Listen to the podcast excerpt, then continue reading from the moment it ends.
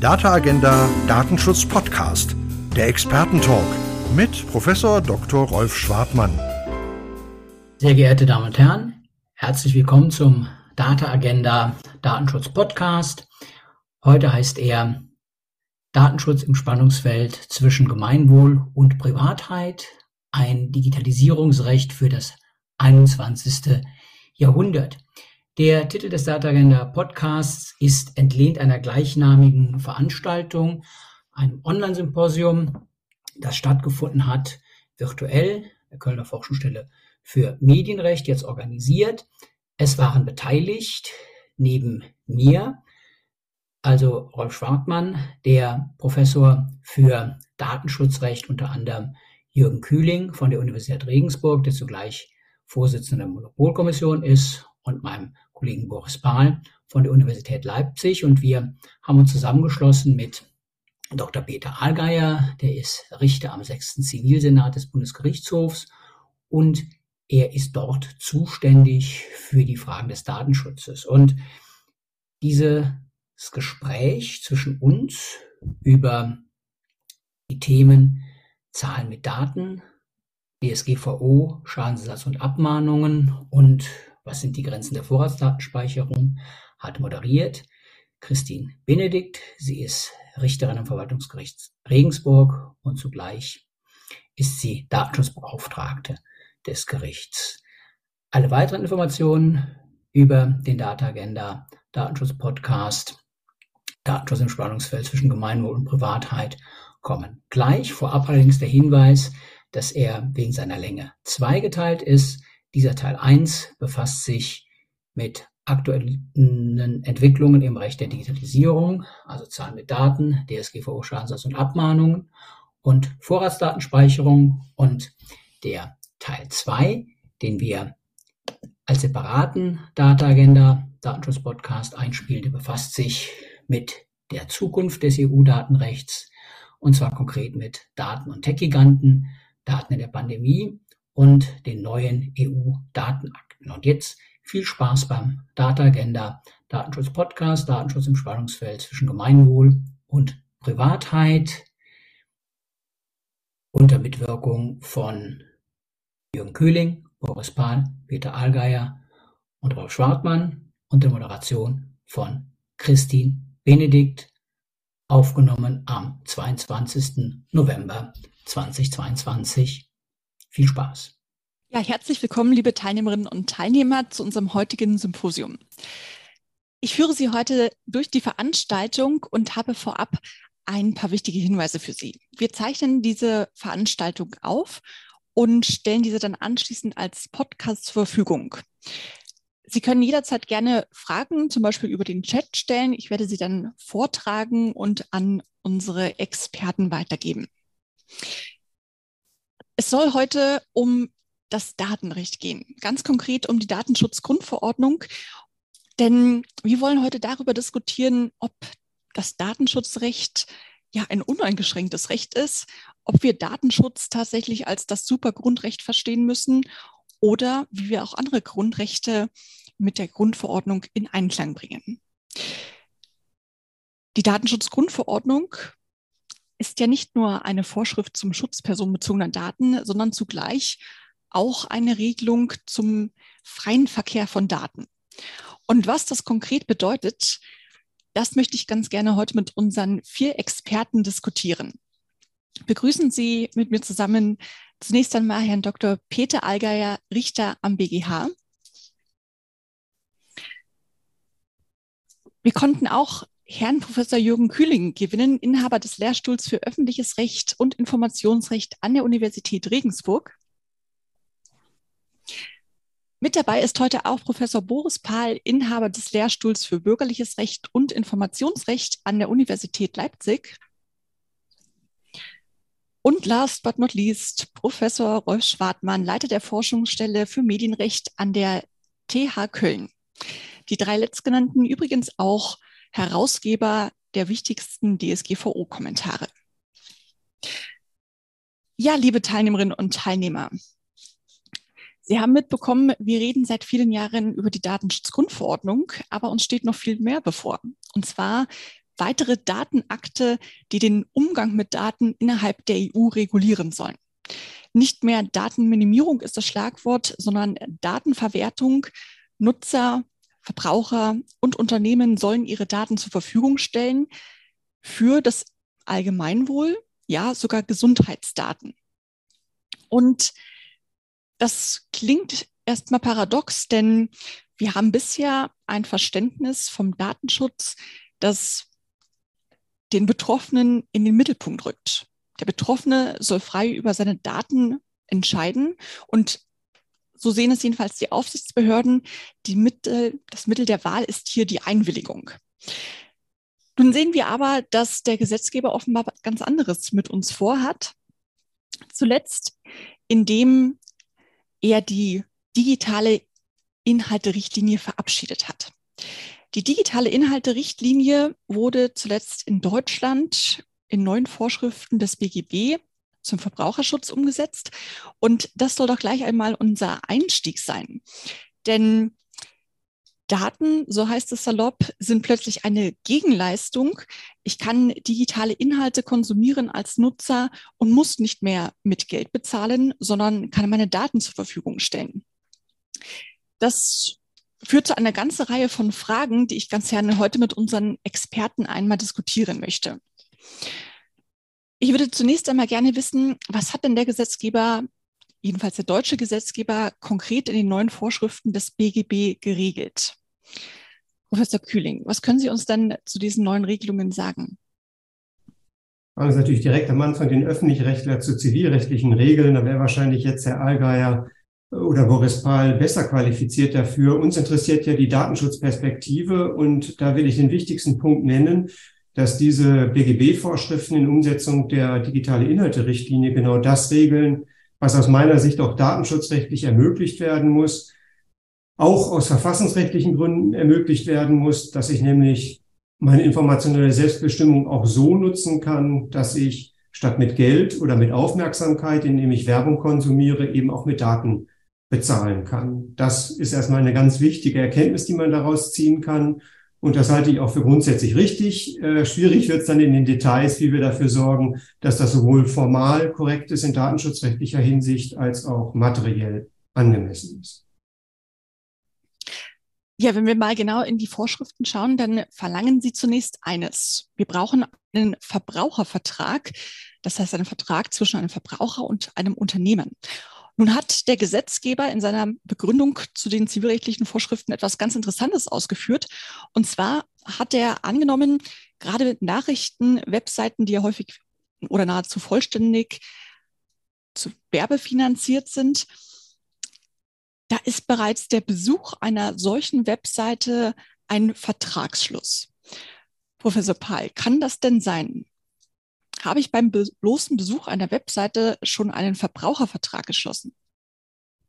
Ja, spannende Frage. Ich will, äh, vielen Dank für die Frage, äh, Frau Benedikt. Ich will vielleicht etwas weiter ausholen und, äh, und, und vielleicht nochmal deutlich machen, dass, äh, dass das, was jetzt der Gesetzgeber geregelt hat und was wir ja auch im, im, im Kartellgesetz, im, im GWB finden, die tatsächlichen Umstände widerspiegelt. Wir haben uns ja lange Zeit darüber gestritten, ob es überhaupt ein Bezahlen mit Daten, ein Bezahlen setze ich in Anführungszeichen, geben kann, ob überhaupt Märkte bestehen können, obwohl wir ja alle wissen und mitbekommen, dass in der Praxis das bereits äh, stattfindet und ich glaube auch von den äh, Nutzerinnen und Nutzern äh, so wahrgenommen wird.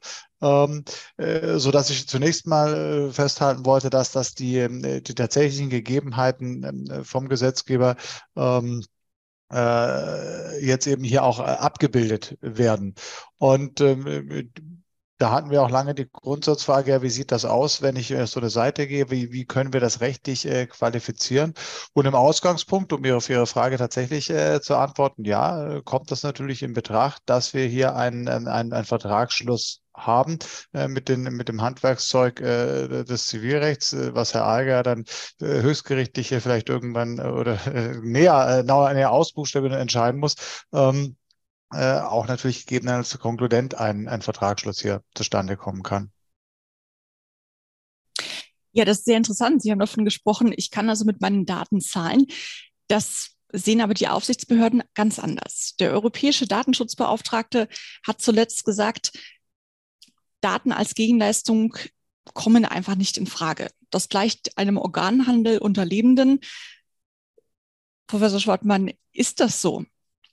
Habe ich da gar keine Möglichkeit, über mein Grundrecht zu verfügen?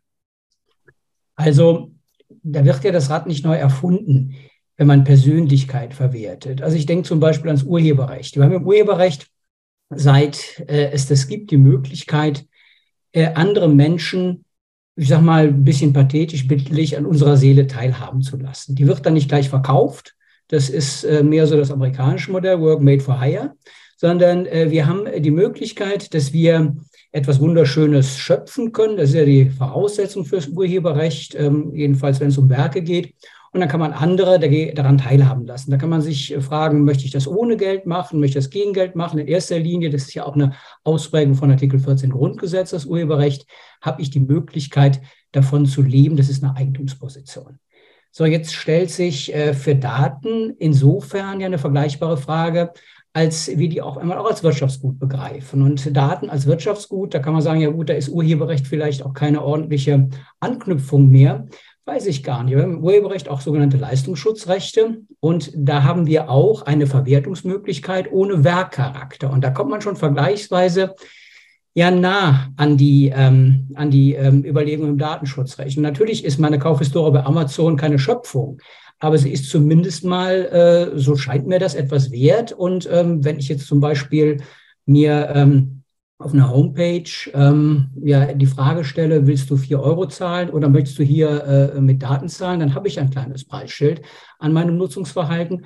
Und an der Stelle, glaube ich, rutscht das zusammen. Also für mich ist das ähm, schon durchaus vergleichbar mit dem, was wir haben. Und ähm, ich finde es auch im Prinzip fair, dass äh, warum soll da äh, ein Mediendienst dran verdienen, nicht ich? Zu der Frage, die ähm, wir eingangs gestellt haben, ähm, kann man einen Vertrag schließen, indem man eine Seite betritt. Also ich bin jetzt Zivilrechtler nur aus der ähm, Erinnerung und äh, Ab- und Zubefassung äh, äh damit.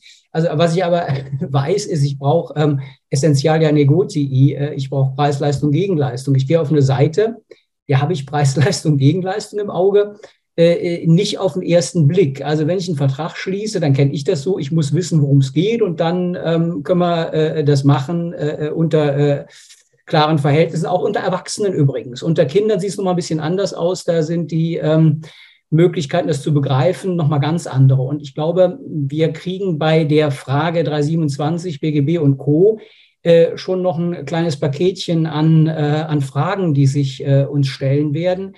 Ähm, mit Blick auf den Minderjährigenschutz, äh, mit Blick auf ähm, ja, die gerade genannten wesentlichen Vertragsbestandteile und ähnliches. Also ich glaube, von der Idee her passt das absolut, die ähm, Zahlen mit Datenwelt einzufügen. Ich glaube nur, dass wir im Detail, und das hat Jürgen Kühling ja auch irgendwo zu Recht angesprochen, ähm, ja, noch, noch wirklich Schwierigkeiten haben, äh, diese datenschutzrechtlichen Komponenten äh, zum Beispiel mit dem Synalagma äh, in Übereinstimmung zu bringen, das wir ja auch haben, wenn wir das ins Schuldrecht tun. Also ich glaube, da muss man im äh, Detail noch sehr, sehr genau hinschauen, bis wir da ähm, ja wirklich äh, eine Konsistenz haben zwischen Schuldrecht und Datenschutzrecht.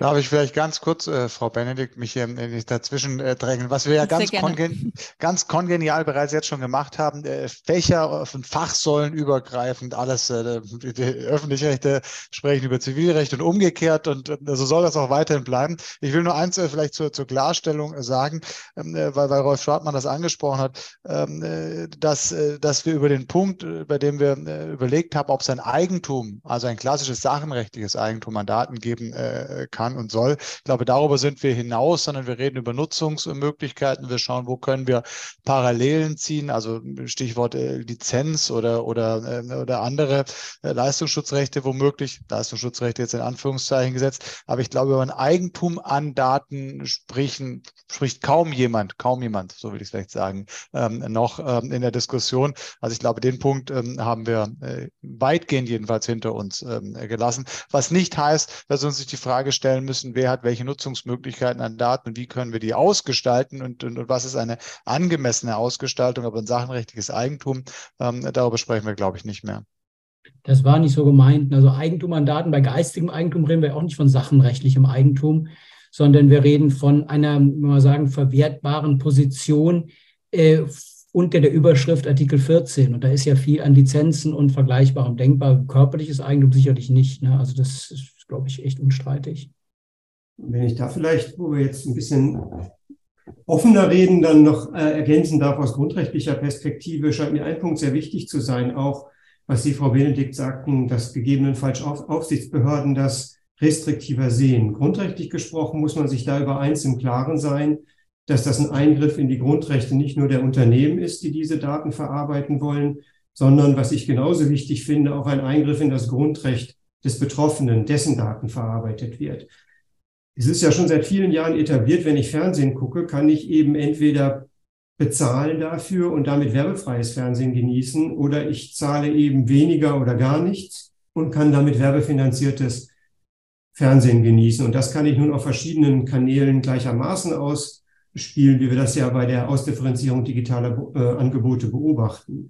Und jetzt gibt es als zweite Zahlkanal eben den, die Daten äh, neben der Werbung, also meine Aufmerksamkeit. Und diese Daten haben vielfältige, äh, vielfältige Kommerzialisierungsmöglichkeiten. Eine Kommerzialisierungsmöglichkeit ist einfach die Verbesserung der Werbung durch personalisierte Werbung und damit natürlich auch durch interessantere Werbung für die Werbeindustrie.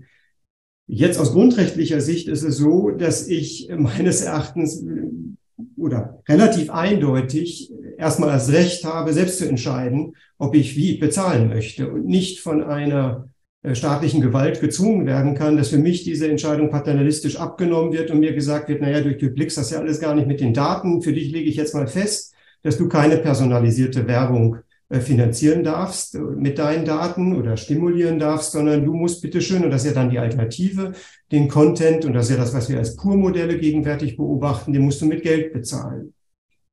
Ich persönlich möchte lieber in einer Gesellschaft leben, in der ich das freiheitlich selbst entscheiden kann, ob ich das möchte und in dem das nicht Aufsichtsbehörden entscheiden. Wenn es Aufsichtsbehörden entscheiden, dann brauchen wir auf jeden Fall nach dem Gesetzesvorbehalt eine klare gesetzliche Regelung, aus der sich das ergibt.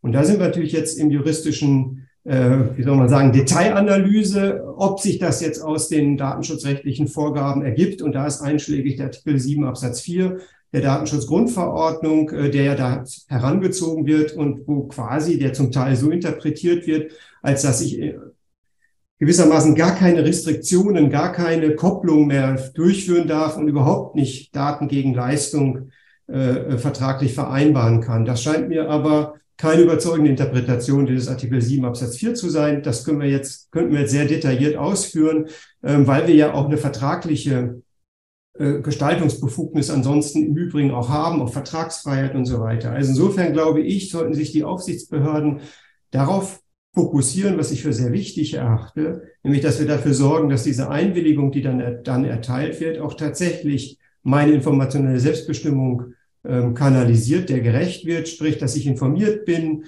und was ein großes Rätsel noch ist, dass das Leistungs-Gegenleistungsverhältnis irgendwie fair ist, dass nicht über den Tisch gezogen werde. Da steht ja auch in der Datenschutzgrundverordnung drin, dass die Datenverarbeitung fair erfolgen muss. Ich glaube, das ist äh, der gordische Knoten, den dann die Aufsichtsbehörden zerschlagen müssen. Aber man, man weiß nie, wie der EuGH eines Tages entscheidet. Vielleicht liegt ja mal der BGH in diesem Bereich dann eine Frage vor. Aber ich wäre etwas erschüttert, wenn das Ergebnis jedenfalls ist, dass ich dieses Zahlmodell gar nicht haben darf, weil ich das jedenfalls für so eindeutig zum Glück nicht angelegt halte in der Datenschutzgrundverordnung. Und dann müssten wir schon etwas klarer regeln, wenn wir quasi personalisierte Werbung verbieten wollen. Ich finde die Äußerung von Ihnen sehr interessant zu sagen, der Nutzer hat doch Entscheidungsbefugnis. Er kann selber entscheiden, ob er Daten zur Verfügung stellt oder stattdessen mit Geld bezahlt. Ich frage mich aber schon in vielen Fällen, ob denn wirklich der Verbraucher auch seine Entscheidung umreißen kann. Denn aus meiner Sicht sind bisher die Informationspflichten häufig ungenügend erfüllt. Was gilt dann dann erst für das AGB-Recht? Herr Dr. Allgeier, wenn wir die hohen Anforderungen einmal an die Informiertheit übertragen, sind Sie der Meinung, dass der durchschnittliche Nutzer weiß, wie seine Daten verarbeitet werden, wenn er Navigationsdienste die Kartendienste verwendet, wenn er Übersetzungstools, die kostenlos zur Verfügung stehen, nutzt? Oder weiß er, was mit seinen Daten denn tatsächlich geschieht, wenn er Nachrichtenwebsites anschaut?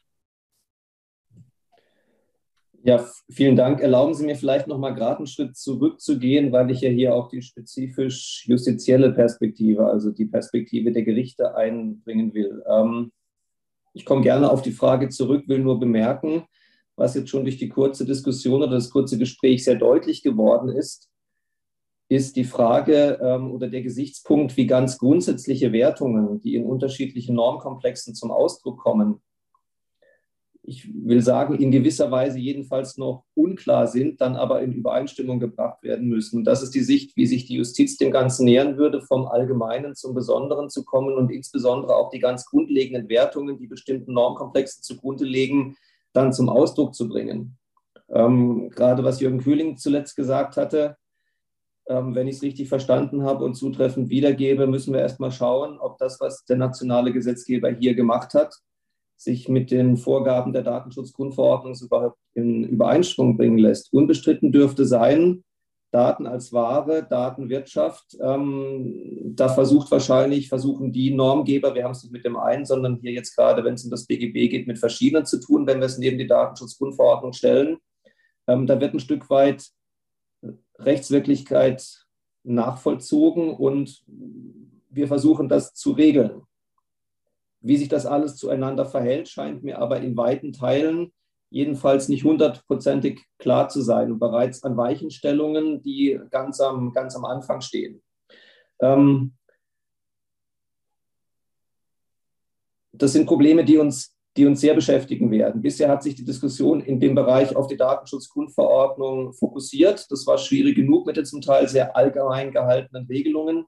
Es wird aber, habe ich den Eindruck, sehr viel komplizierter und sehr viel schwieriger werden und auch sehr viel mehr die Obergerichte und auch den EuGH beschäftigen, festzustellen, wie sich die verschiedenen Normkomplexe zueinander verhalten. Und das gilt mittlerweile nicht mehr nur für die Datenakte auf europäischer Ebene, sondern eben auch die Verzahnung mit nationalen Regelungen, die dann eben hier, wenn wir das BGB, die BGB-Änderung anschauen, dann ja auch in eine, in eine ganz andere Richtung laufen. Ähm, ganz zu schweigen davon, dass ja mittlerweile mehrere ähm, Institutionen damit zu tun haben. Also wenn ich mir ansehe, dass eine bestimmte Frage, die könnte man sowohl zum Gegenstand eines Zivilverfahrens machen, könnte auch von den Aufsichtsbehörden, von, den Datenschutzauf, äh, von der Datenschutzaufsicht kritisch betrachtet werden, bis hin, und da war ja schon klar, es ist eben nicht nur ein datenschutzrechtliches Thema, es ist auch ein Wirtschaftsthema, die Änderung des ähm, GWB. Letztlich könnten sich alle mit ähnlichen oder sogar identischen Fragen beschäftigen. Das muss am Ende des Tages alles irgendwie zusammenpassen, im optimalen Fall komplett konsistent sein. Um jetzt auf die Frage zurückzukommen, fällt mir eine allgemeine Antwort schwer. Ich kann nur für mich sprechen. Ähm, ich bin mit Sicherheit kein Technikfreak, ich bin kein Technikexperte. Ich würde allerdings für mich mit Sicherheit nicht den Anspruch nehmen, dass ich jederzeit überblicke, was ich tue, welche Informationen ich preisgebe. Also ich gehöre auch zu dem Teil der Bevölkerung, der ähm, regelmäßig davon überrascht ist, ähm, zu ahnen, welche Weihnachtsgeschenke es gibt, weil ich auf meinem technischen Gerät sehe, was andere Familienmitglieder so ähm, gegoogelt haben, sich an, angeschaut haben, für welche Produkte sie sich interessiert haben und was mir dann als Vorschlag präsentiert wird, obwohl ich mir sicher bin, mich damit nie befasst zu haben. Ähm, aber eine ganz allgemein gehaltene Antwort, glaube ich, kann ich da nicht geben. Es würde mich auch überraschen, wenn es überhaupt jemand geben kann. Ich glaube, es läuft andersrum. Erst wenn die Vorgaben konkretisiert worden sind, ähm, dann wird die Datenwirtschaft ihre Schlüsse daraus ziehen und ähm, ja, ihre, ihre Verhaltensweisen und die Angebote daraufhin anpassen. Sie haben die Verzahnung des Datenschutzrechts und des Wirtschaftsrechts angesprochen. Es gibt ein Gremium, das sich genau mit diesem Bereich befasst hat, und das ist die Datenethikkommission. Professor Schwartmann war Mitglied der Datenethikkommission.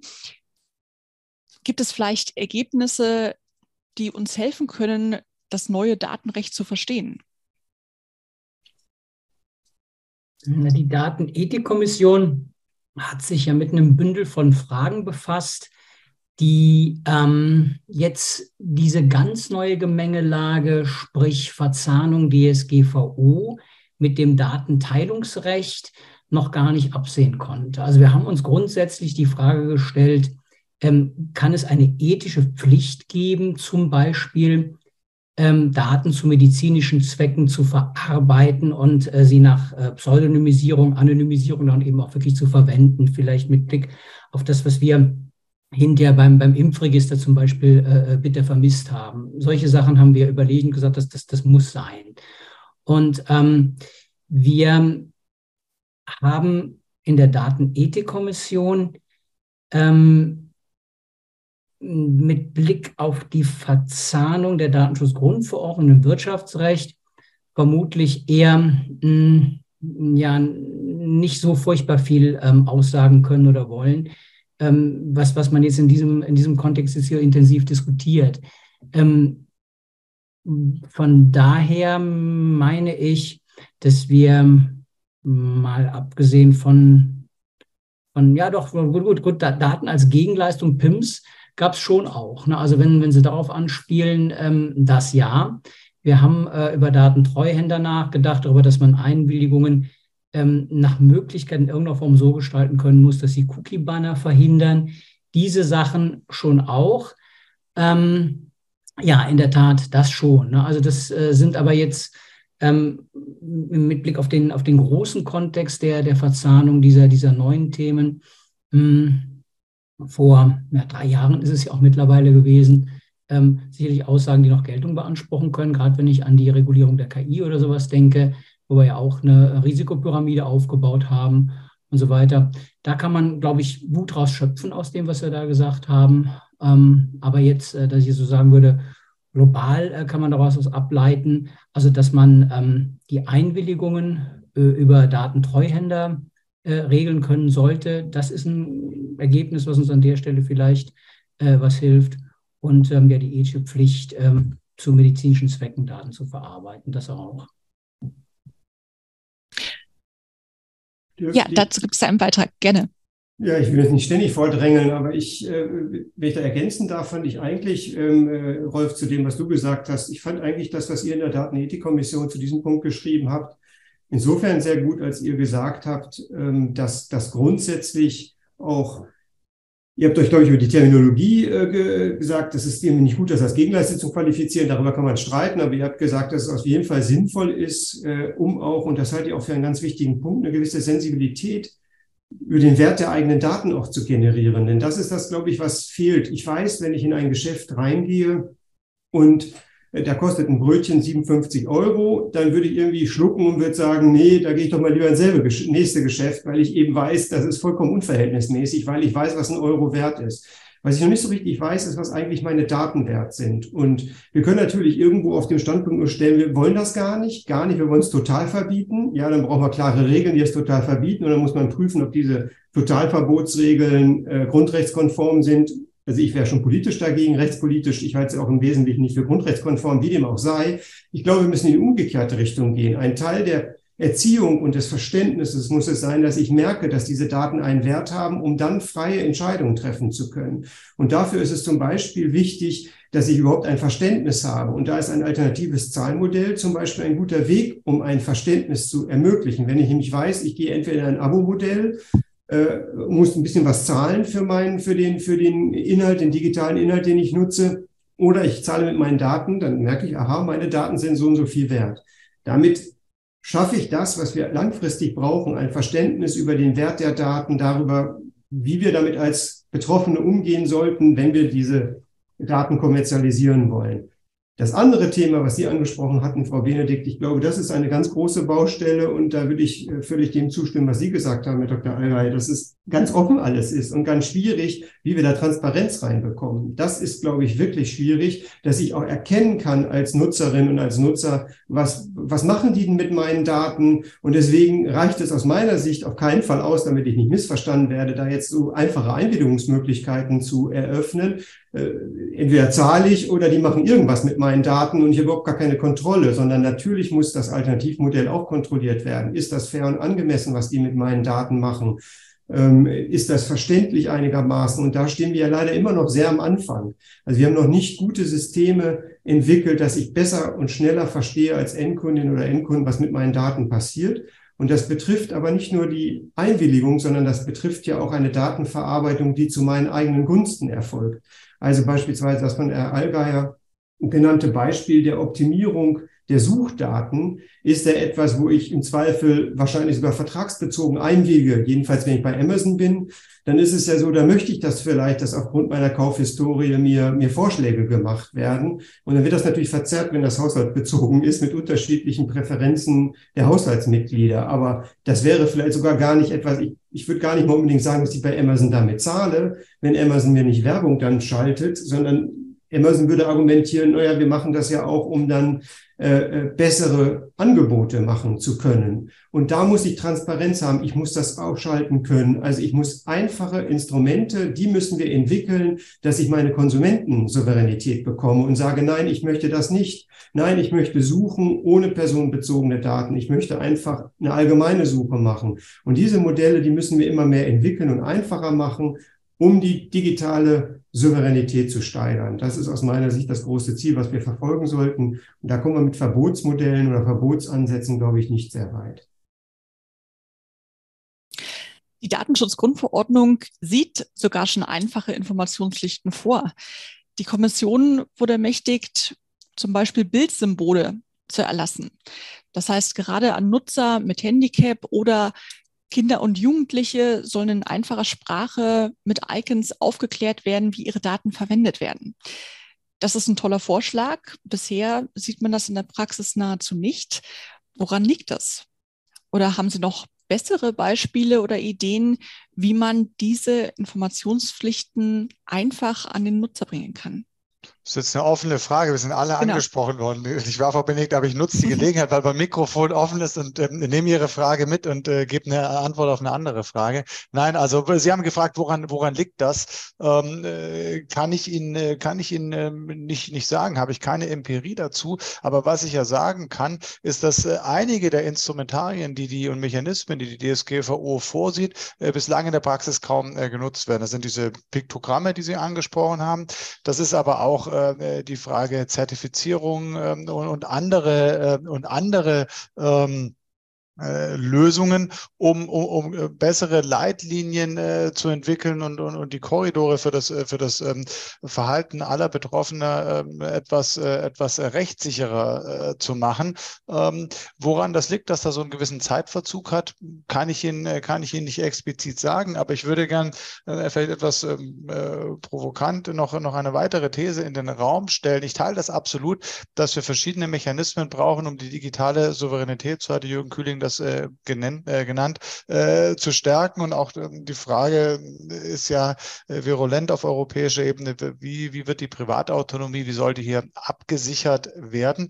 Ich frage mich, ähm, ja, ob wir nicht pfadabhängig zu sehr auf dieses eine Pferd setzen. Nicht, dass ich die Privatautonomie gering schätze, aber die, die tatsächliche praktische Anwendung zeigt ja, dass wir eine Vielzahl von Phänomenen haben, also rationale Apathie, ähm, äh, Privacy-Paradoxon, dass dieses Setzen auf das Modell der Einwilligung oder Vertragslösung jedenfalls zum gegenwärtigen Zeitpunkt nicht zu den Ergebnissen führt, die wir uns wünschen, dass ich sage mal mündigen ähm, Nutzers, der ähm, der von seinen äh, datenschutzrechtlichen äh, äh, Möglichkeiten in dem Maße Gebrauch macht, wie wir uns das vielleicht wünschen würden. Transparenz spielt eine wichtige Rolle, Informationsasymmetrien sprechen eine wichtige Rolle.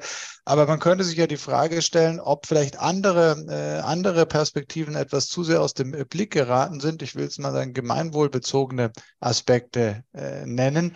Ähm, und wir sehr stark auf diesen, auf diesen, auf diesen, den Fokus haben auf die Privatautonomie, Individualrechte und aber feststellen müssen, dass die nicht in der Weise aktiviert werden von den Nutzerinnen und Nutzern, wie man sich das vielleicht wünschen würde.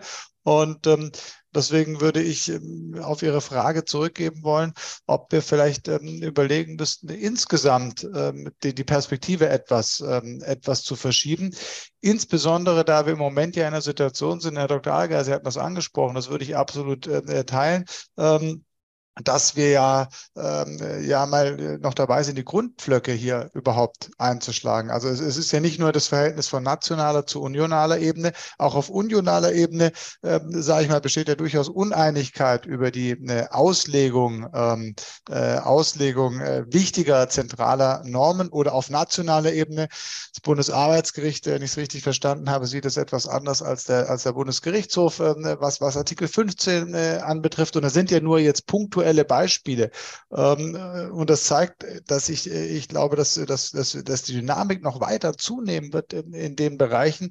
Und deswegen nochmal mein Punkt, vielleicht sollten wir überlegen, ähm, oder wäre es überlegenswert, jedenfalls eine, eine Perspektive, jedenfalls als weitere Säule hinzuzudenken, die weniger auf das Einwilligungs- und Vertragsmodell, so wichtig das ist, setzt, sondern eben auch einen anderen äh, Blickwinkel ähm, äh, mit hereinzieht und mit, mit, mit einbezieht. Neben dem, was Sie, Frau Benedikt, äh, da bin ich tatsächlich bei Ihrer Frage, was Sie angesprochen haben, mit Piktogrammen und, und, und sonstigen ähm, Elementen, bei denen mir es schwerfällt, eine, eine, eine belastbare Antwort zu geben, warum das bislang jedenfalls noch nicht stärker aktiviert worden ist. Ich sehe aber auch nicht, dass das jetzt der ganz große Schwung und Dynamik in dem Bereich entsteht.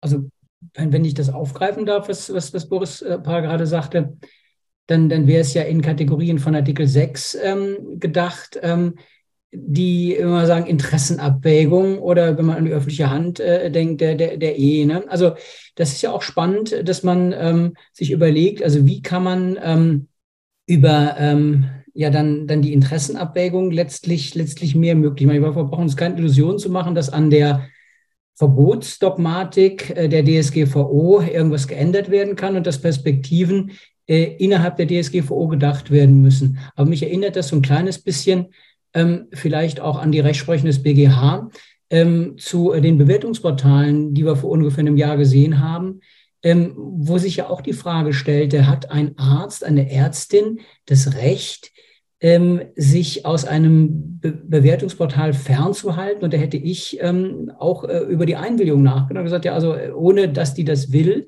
der das will, äh, muss man da auch nicht rein. Und jetzt ist es aber so, dass der BGH dann entschieden hat, doch über den äh, F muss man da rein.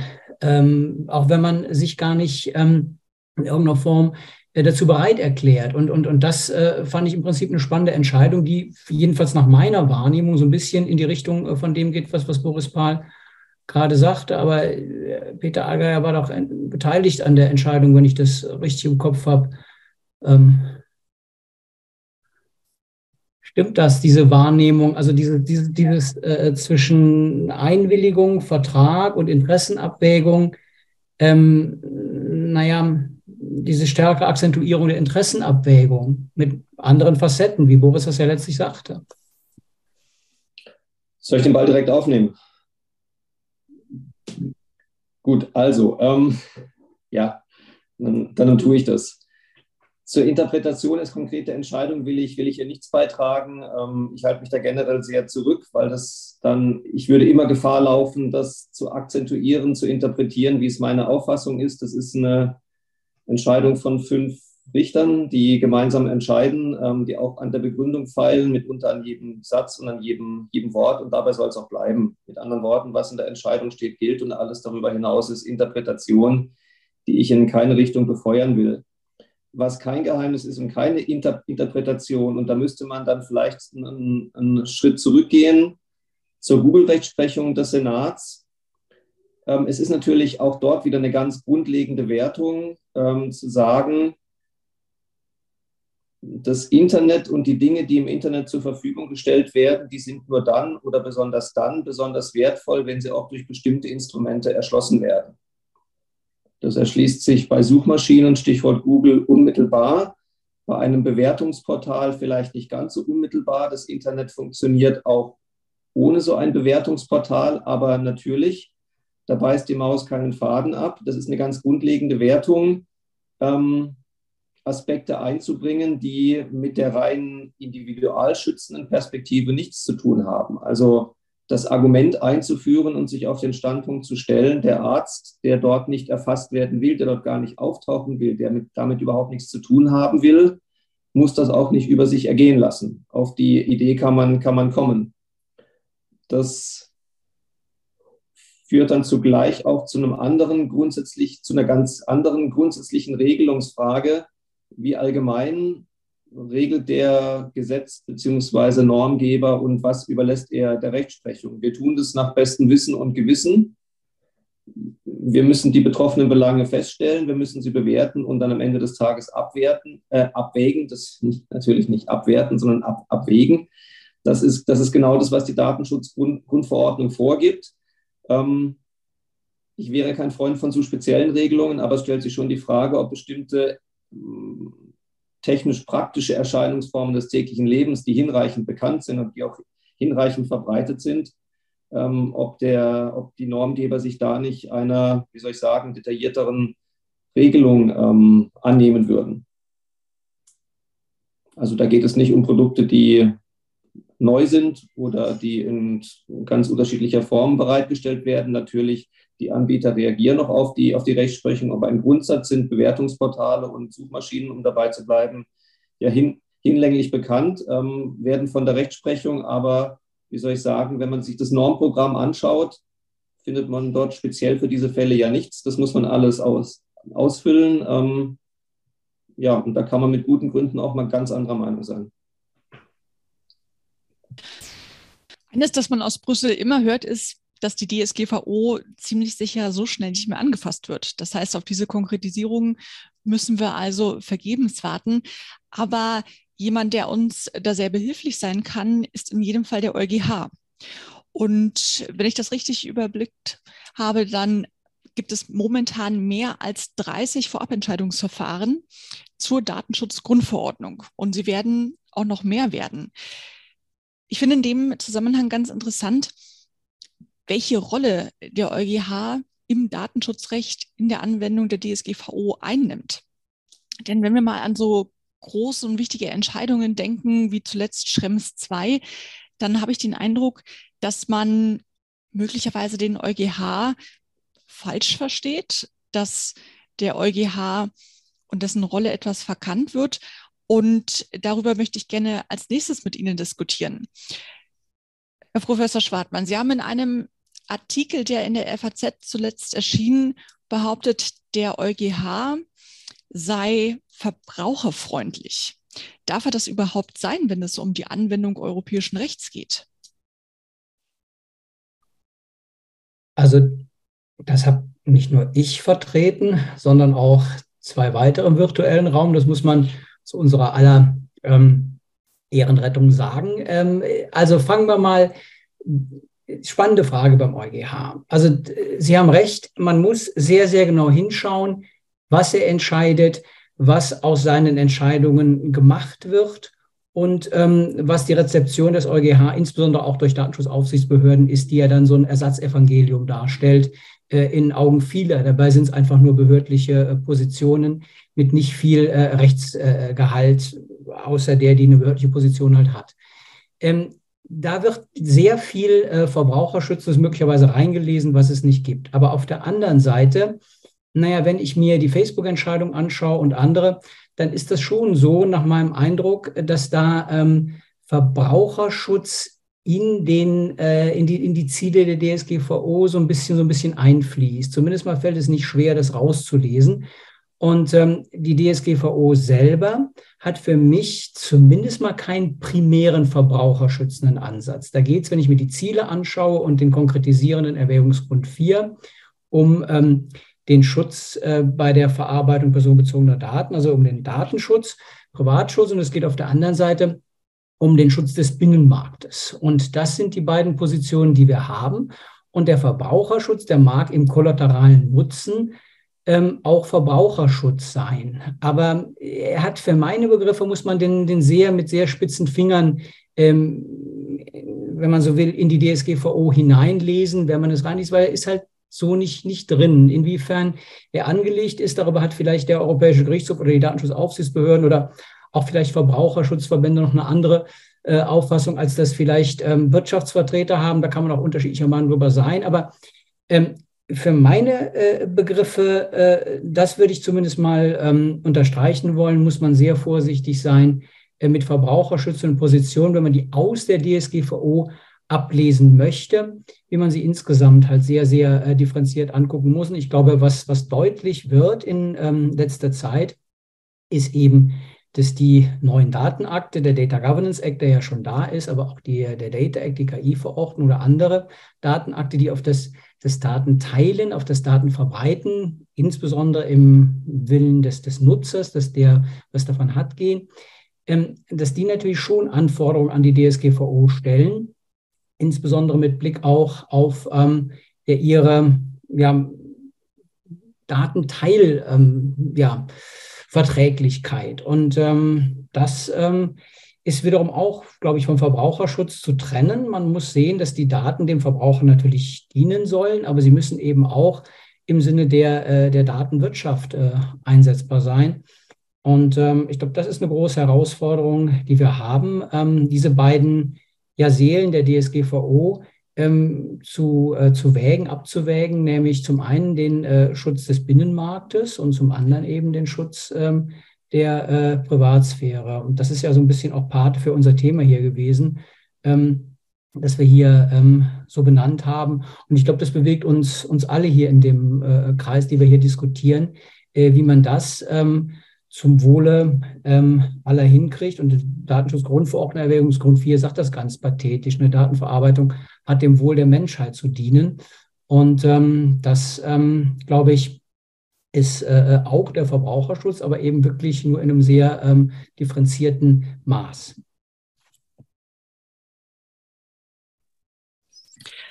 Der EuGH wird insbesondere über den Artikel 82 der Grundverordnung entscheiden.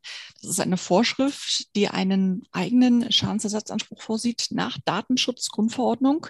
Ich kann also diesen Schadensersatzanspruch geltend machen, wenn ich vortrage, der Verantwortliche hat gegen Datenschutzrecht verstoßen und mir ist daraus ein Schaden entstanden. Nun haben wir gesehen, das, was alle befürchtet haben, wir haben mittlerweile die größte DSGVO-Abmahnwelle, die es jemals gab, und zwar zu Google Fonds. Hintergrund ist eine Entscheidung des LG München, in der festgestellt wird, es liegt ein Schaden vor, wenn meine IP-Adresse ohne Einwilligung an Google übermittelt wird. Und in diesem Fall wurde ein Schaden in Höhe von 100 Euro anerkannt. Nun fordern Rechtsanwälte im Rahmen dieser Google Fonds Abmahnwelle sogar weitaus mehr als 100 Euro. Und nun kann man zu Recht sagen, ja, wie sehr schmerzt es, wenn meine IP-Adresse bei Google verarbeitet wird und welche Höhe muss ein Gericht als angemessen betrachten. Diese Fragen wird der EuGH klären Insbesondere geht es um die Frage, gibt es für diesen Schadensersatz eine Art Bagatellgrenze? Kann ich sagen, ja, 100 Euro, das ist noch gerade so wert, dass ich das geltend mache? Oder ist das sozusagen ein läppischer Schaden, der einfach hinzunehmen ist? Mich würde gerne interessieren, wie müssen wir also künftig den Artikel 82 der Datenschutzgrundverordnung verstehen?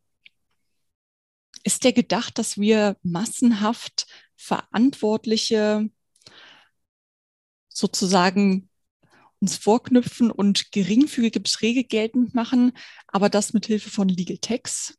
War die Grundverordnung so gemeint? Ich gebe die Frage gerne frei an alle.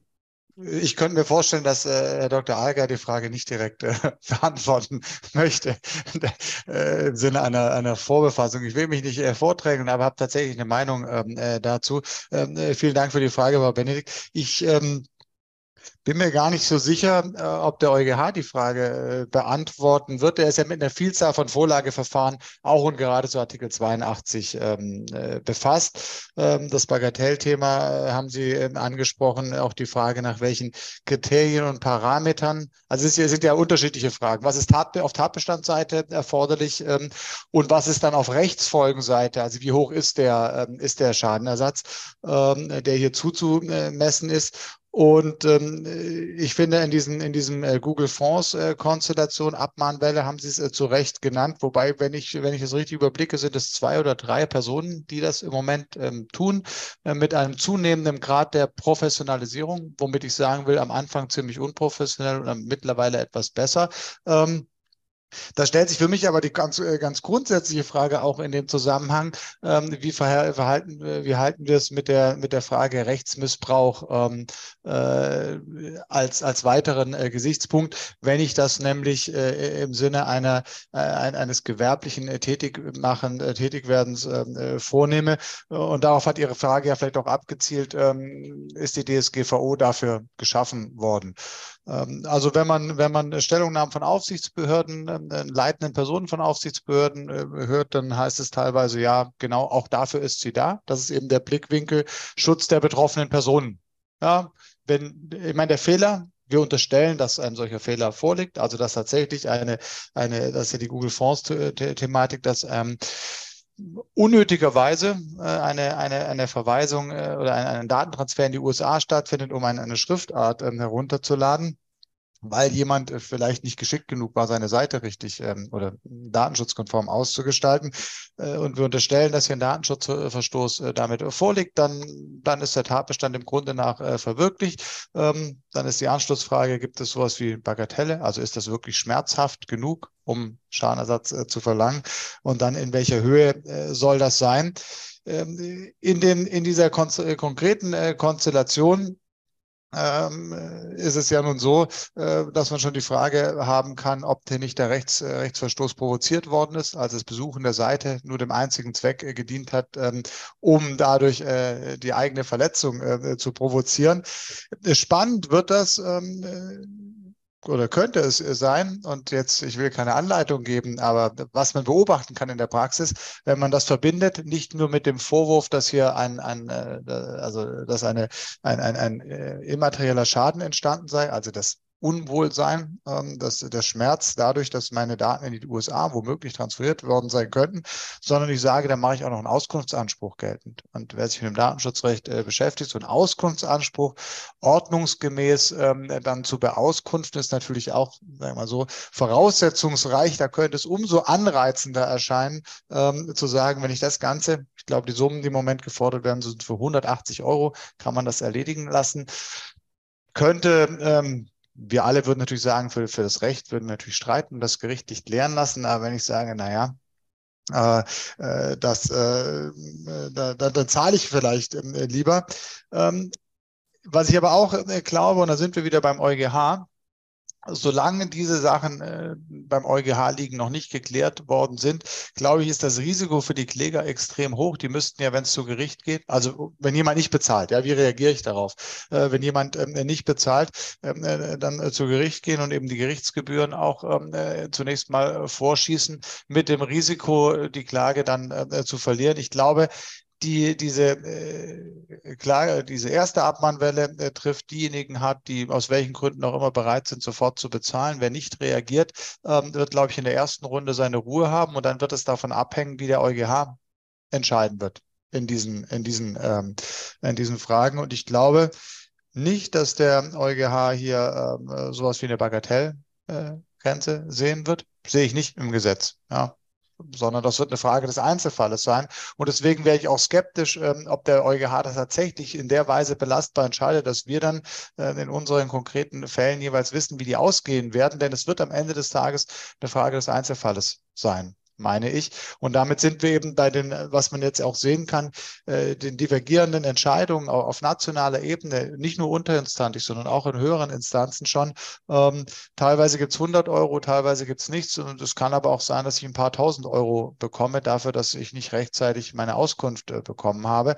Und das ist, glaube ich, ein, äh, ein wenig befriedigender Zustand, bei dem man sich auch die Frage stellen muss, äh, ob, das, ob das richtige Verhältnis, angemessene, richtig ist ein gefährlicher Begriff, das angemessene Verhältnis äh, noch gewahrt ist, wenn ich das mit, mit ähm, äh, Schadenersatzbeträgen für, für Körperverletzungen, Gesundheitsverletzungen vergleiche und dann mit Datenschutzverletzungen, dann bin ich bei sehr hohen ausgeurteilten ähm, äh, Schadenersatzsummen doch sehr zurückhaltend, ob das denn so richtig sein kann. Und ich glaube nicht, dass die DSGVO dazu ähm, äh, dienen soll, ähm, hier überkompensatorischen Schadenersatz zu erlangen. Aber wir reden natürlich über Korridore und ich rede jetzt über Extremkonstellationen. Ich sehe weder äh, die Extremkonstellation Bagatell noch auf der anderen Seite Schadenersatz in der Höhe von Tausenden von Euro, teilweise ja auch schon bereits für den bloßen Kontrollverlust über Daten. Also nur weil ich, ich, ich lese von einem Datenleck und dann sage ich, okay,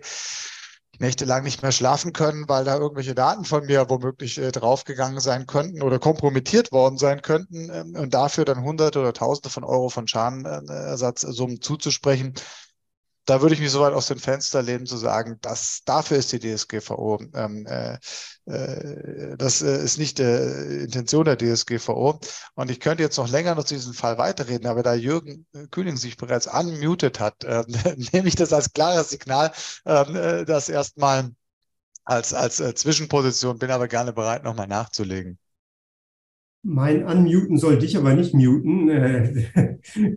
Ähm, aber danke für, für die Weitergabe des Mikros gewissermaßen. Also Sie haben ja quasi zwei Fragen gestellt und ich finde an diesem Beispiel der Kleinschäden kann man die größere Frage, die Sie vorher gestellt haben, nämlich die Rolle des EuGH, vielleicht nochmal gut skizzieren. Die Sorge, die uns umgetrieben hat, als wir diesen Beitrag in der FAZ geschrieben haben, Boris Paul, Rolf Schwartmann und ich, war ja eine Reaktion auf äh, den vorangegangenen Text des sehr geschätzten äh, Kölner Kollegen und EuGH-Richters von Danwitz. Und der Text schien uns ein wenig sehr aus der Perspektive, das Datenschutzrecht, wie wir es vielleicht mal als Schutzerrungenschaft in den 70er Jahren und in diesen Traditionen verstanden zu haben.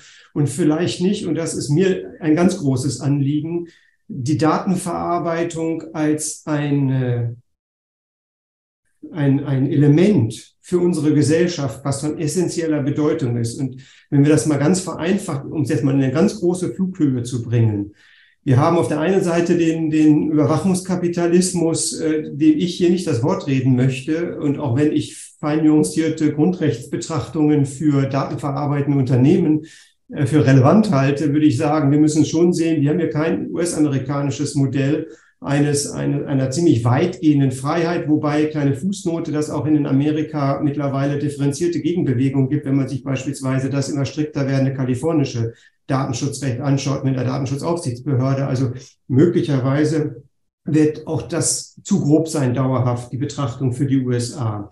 Und auf der anderen Seite haben wir natürlich einen, einen chinesischen Überwachungsstaat, der die Datenverarbeitung nutzt für solche Zwecke. Aber zwischen, und Rolf Schwartmann hat sowas wie KI und so weiter angesprochen, wir kommen ja vielleicht noch zu anderen Themen wie Gesundheitsforschung, Forschung insgesamt, Statistik. Wir haben so viele Bereiche, in denen wir eine funktionsfähige Datenverarbeitung benötigen, um andere zentrale Gemeinwohlgüter zu verfolgen.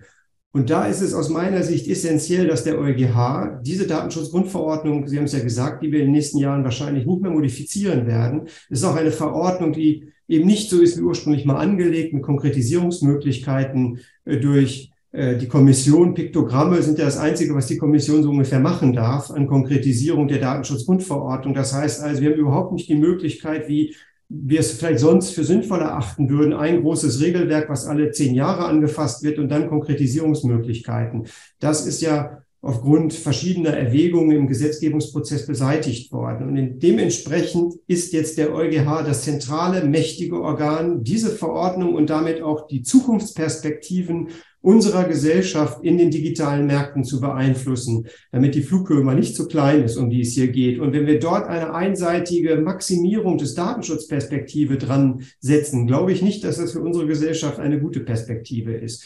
Und diese Bagatellschäden, und das finde ich ja sehr interessant, weil sich da ja auch anhand der Schlussanträge, die Schlussanträge in diesem Fall werden ja von den sehr datenverarbeitungsfreundlichen Interpreten mit großem Hurra interpretiert, weil endlich wird mal gesagt, wie wichtig die Datenverarbeitung ist und da werden Schwellen eingezogen, Bagatellschwellen und so weiter, werden ja die Schlussanträge äh, in dem Facebook-Verfahren für die andere Seite reklamiert werden. Ich denke, in der Mitte liegt die Wahrheit und ich hoffe, dass der EuGH diese gegenläufigen Erwägungen in seiner Konkretisierung jetzt stärker in den Blick nimmt, weil sonst sehe ich schon, dass wir erhebliche Defizite in der Entwicklung unserer Gesellschaft haben werden, wenn wir diesen Datenschatz nicht nutzen in einer Privatsphären maximal schützenden Form. Und das bedeutet beispielsweise, im Chat ist ja die Frage gekommen, äh, ähm, sind nicht diese Bagatellschadensdurchsetzungen eher was für windige Anwaltskanzleien und ist das nicht ein bisschen unseriös?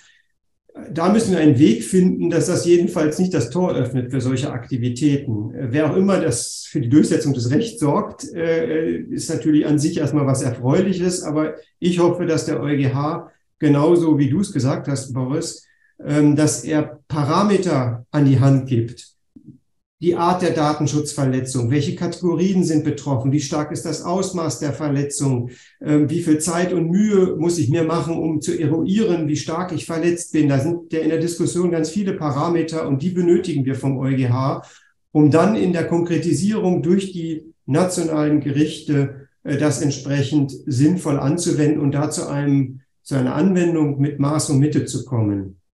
Und einer der Kollegen, die, die ich finde im Verfassungsblock von Herrn Blocher eine sehr kluge Anmerkung, ähm, der ja von ähm, None of Your Business kommt ähm, und damit natürlich einen gewissen speziellen Blick auf diese, diese Dinge hat, aber ich finde das gut aufbereitet. Ein Punkt möchte ich aber mal explizit herausgreifen, den ich für problematisch erachte. Da zitiert aber den EuGH. Und das ist das in der Vorratsdatenspeicherungsrichtlinie attestierte diffuse Gefühl des Überwachtseins. Das ist eine Figur des Bundesverfassungsgerichts. Und wenn der EuGH solche Parameter entwickelt, fände ich es schön, wenn die irgendwo erhärtet werden durch irgendein empirisches Verfahren. Denn sonst komme ich mit dem diffusen Gefühl des Unsicherheits, äh, äh dass ich mich unsicher fühle, wenn keine Videoüberwachung da ist. Also diesen Parameter einzuführen, den fände ich jetzt sehr schwach, weil wir wissen, wir haben viele Jahre, und dass jetzt zur Vorratsdatenspeicherungsrichtlinie sofort kommen will, wir hatten viele Jahre eine Vorratsdatenspeicherung. Ich glaube, die meisten Bürgerinnen und Bürger wussten das gar nicht. Ich habe jedenfalls selten Menschen getroffen, die mir von ihrem Leid geklagt haben, dass sie so ein unangenehmes, diffuses Gefühl des Überwachtseins haben und dass wir das jetzt irgendwie bepreisen müssten, weil wir haben ja jahrelang, by the way, eine rechtswidrige, massenhafte Vorratsdatenspeicherung. Wenn wir das jetzt mal in Artikel 82 Kategorien umsetzen, da kommt aber auf den Staat eine Schadensersatzwelle zu, die wahrscheinlich dann im Milliardenbereich ist, weil 82 Millionen Menschen allein in Deutschland von diesem diffusen Gefühl des Überwachtseins jahrelang betroffen gewesen sind. Zwischen der Feststellung des EuGH, dass diese Richtlinie kompetenzkonform ist, und der Feststellung, dass sie evident grundrechtswidrig ist. Dazwischen hatten wir fünf Jahre lang ein diffuses Gefühl des Überwachtseins. Ähm, solange wir zumindest nach deutschen Gesetzen eine Vorratsdatenspeicherung hatten. Also da sehen wir die Kategorie, wie ich für problematisch erachte. Also wir müssen hier irgendwie sinnvolle Parameter an die Hand entwickelt bekommen, damit dann die Rechtsprechung, die national das kleinarbeiten kann und wir hier zu einer guten, ja, zu einem guten Ausgleich kommen zwischen den notwendigen Schutz der Privatsphäre und aus meiner Sicht äh, der notwendigen Verarbeitung von ich würde gerne Jürgen Kühling, äh, äh, jetzt hat Jürgen Kühling die Tür geöffnet für die Abmahnanwälte, die sagen, da muss ich nochmal reinschauen mit der Vorratsdatenspeicherung.